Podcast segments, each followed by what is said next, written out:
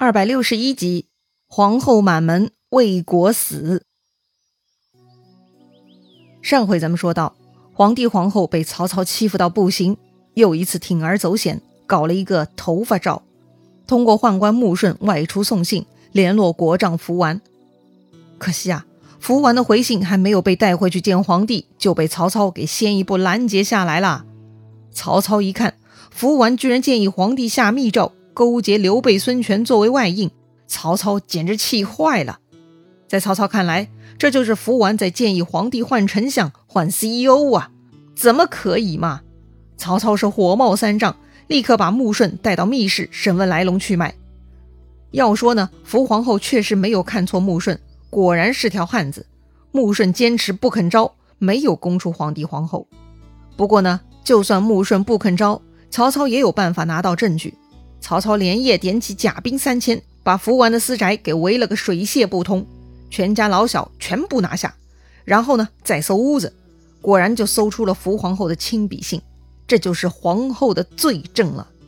于是曹操下令将福氏三族全部抓起来，投入大牢。第二天，曹操派御林军西律持符节入宫，先去没收皇后的印玺。当时呢，皇帝在外殿。见到西律带了一群甲兵冲入皇宫，心中暗叫不好，莫非事情已经败露了？不过呢，汉献帝对于这种场面也算是比较有经验了哈。虽然心慌呢，还要强装镇定，责问西律为什么闯进来。这西律嘛，很嚣张，说自己奉魏公之命来没收皇后印玺。哎呀，听到这话，皇帝知道事情真的败露了，顿时就泄气了。西律呢也不管皇帝，直接冲到后宫，直接让掌管印玺的宫女将皇后大印给交出来。西律拿上大印就走了。对他的工作呢，就是来没收大印的，拿到东西走人，不为难皇后。此时呢，福皇后也知道事情败露了，怎么办呢？这曹贼一定会过来迫害自己呀。福皇后呢，脑洞大开啊，居然找到交房殿后面的墙壁中的夹缝。啊，他居然呢躲进了墙壁夹缝中去了。哎呀，这皇宫被封锁，插翅难逃，活要见人，死要见尸的，怎么可能躲到夹缝中就能瞒过去嘛？这个福皇后啊，那就是瞎折腾。果然，西律走了，第二波人马就到了。第二波人马是由尚书令华歆带领的。华歆嘛，就是东吴派来许都工作的那位，从小爱慕权钱，被好朋友管宁嫌弃的那位嘛。如今人家华歆啊，在曹操这儿干得风生水起。此刻他奉曹操之命前来抓捕皇后，他带了五百人冲进皇后的后宫，四处寻找，哎，都没找到人。华歆呢，很鸡贼，他料定皇后藏到墙壁里头去了，居然令士兵敲破墙壁继续搜索。果然没多久，皇后呢就被华歆给找到了。这一年呢，华歆也五十八岁了啊，但是啊，他很不仁慈。看到躲在墙壁里头的皇后，华歆啊，居然亲自动手揪住皇后的发髻，把她从墙壁里头给拖出来了。哎呀，如此暴力，有辱斯文呢。此时呢，福皇后求饶了，求华歆饶了自己性命，但华歆根本不理睬，骂骂咧咧，让他自己见魏公去说吧。最终呢，皇后是赤着脚、披头散发被推出了后宫，实在连最后的尊严也被剥夺了呀。华歆呢，这就把皇后带出皇宫去给曹操发落了。皇帝看到皇后披头散发被带出来，心痛无比，跑上来抱住皇后大哭。但华歆很残忍，不同意给他们告别的时间，说是魏公有命，得赶紧走了。皇后呢，最后问皇帝能救自己吗？皇帝哭着说呀：“怎么救啊？我自己的命都不知道到哪一天呢。”看他们夫妇两人说着没用的话，士兵们都不耐烦了，直接拉开他们，把皇后带走了，留下皇帝在那里捶胸大哭。哎呀，此情此景真是悲凉窝囊啊！这福皇后好歹也是经历过衣带诏的人，也看到了董贵妃悲惨的下场，有勇气反抗，想除掉曹贼是好样的，但是做事不能鲁莽啊！怎么就不吸取教训呢？衣带诏和一堆人的签名承诺书就是当年的铁证，那么如今办事就不该再留任何证据了呀！偏偏福皇后呢，还是用老方法，而且呢，只考虑冒险，连后路都没有，结果连累了自家满门和穆顺的宗亲啊。福皇后呢，被曹操下令乱棒打死，自己的两个儿子也被曹操派人去皇宫里灌毒酒杀死。福皇后娘家及穆顺宗族两百多口人被拉到市集上，全部被砍了头。哎呀，这种情况在帝王集权越来越厉害的明清时代，那几乎是不敢想象的呀！一个大臣居然敢下令乱棒打死皇后，简直匪夷所思啊！但是。在东汉末年，皇帝啊，真的只是个象征物，真的没有权利，活得比普通百姓还要窝囊，做自己不愿意的事情，签发自己不愿意的命令，让人当傀儡。自己的两个女人，一个贵妃，一个皇后，都是为了救自己而连累宗族满门丧命。经过这两次大的伤害啊，基本上汉献帝的外戚力量呢，就彻底归零了。皇帝到了此刻。那真的就是孤家寡人了。皇帝呢，因为伤心过度，之后接连几天吃不下饭，于是曹操就过来见皇帝，说呀，自己并没有篡位之心，请皇帝放心。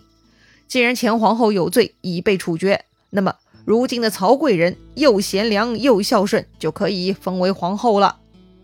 曹贵人跳戏了吗？这里的曹贵人呐，不是清宫戏中人物哈，而是曹操的女儿。如今是贵人，曹操杀掉了皇后，让自己的女儿当皇后，这倒是一手好算盘呐。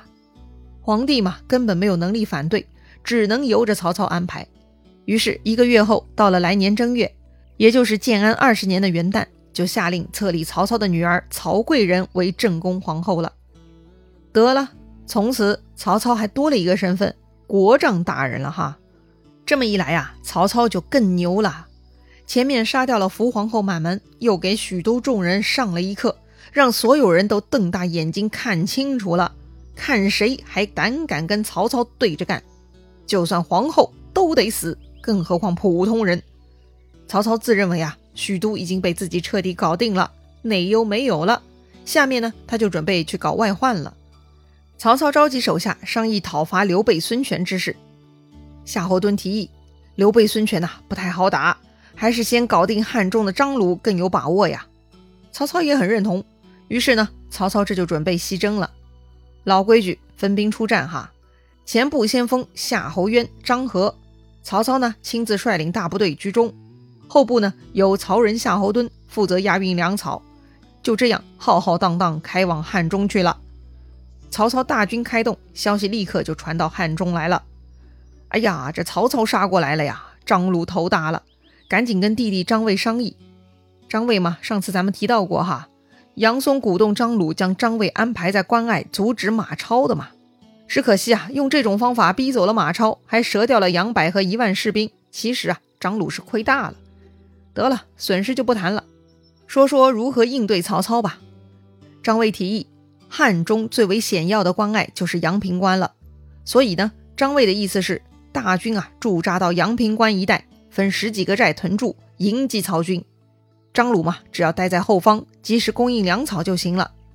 这里说的阳平关，不是现在的阳平关。三国时期的阳平关呢，位于今天汉中市勉县武侯镇附近。哈，此处呢，依山傍林，地势奇特，有利于熟悉地形的汉中军啊。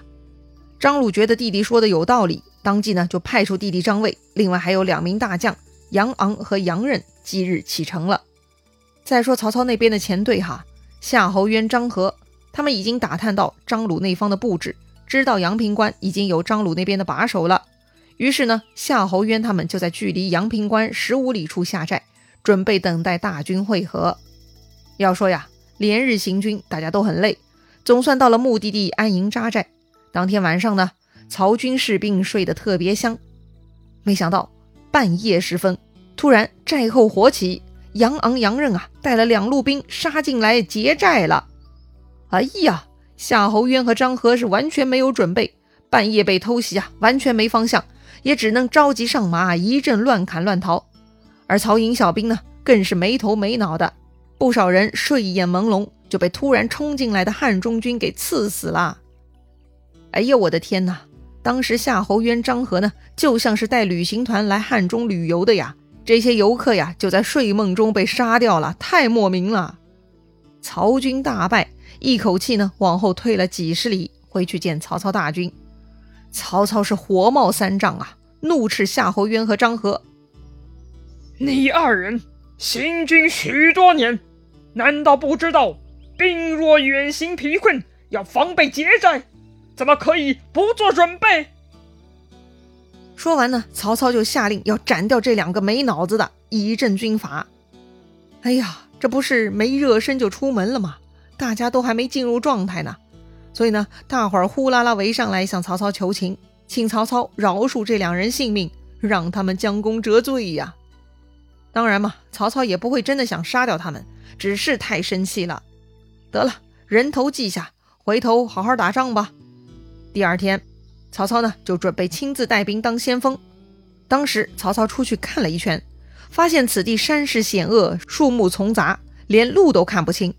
曹操担心啊有伏兵，不敢轻举妄动，于是呢就带着兵又退了回来。曹操回寨，对许褚、徐晃是一阵吐槽：“哎呀，早知道这里如此险恶，就不带兵过来了。”但许褚呢却劝曹操说：“呀，既然大军已经跋涉到这儿了。”主公是不能空手而归呀，想想也对啊，贼不走空。曹操强打精神，准备继续作战。可是啊，这个破地方确实险恶，这仗该怎么打呢？第二天，曹操带上徐晃、许褚，准备亲自去张卫的营寨实地考察。果然，三个人呐，偷偷摸摸的，路上也没有遇到任何埋伏，轻轻松松转过山头，就能从上往下看到张卫的营寨了。这些营寨果然很坚固。曹操呢，对徐晃说了：“看样子啊，快攻的机会很渺茫啊！”哎，正当他们在说话间，突然背后一声喊，一阵箭雨就射向了曹操他们。哈，莫名其妙又中埋伏了。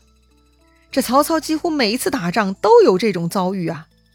那么这回他会是狼狈不堪呢，还是有如神助呢？精彩故事啊！下回咱们接着聊。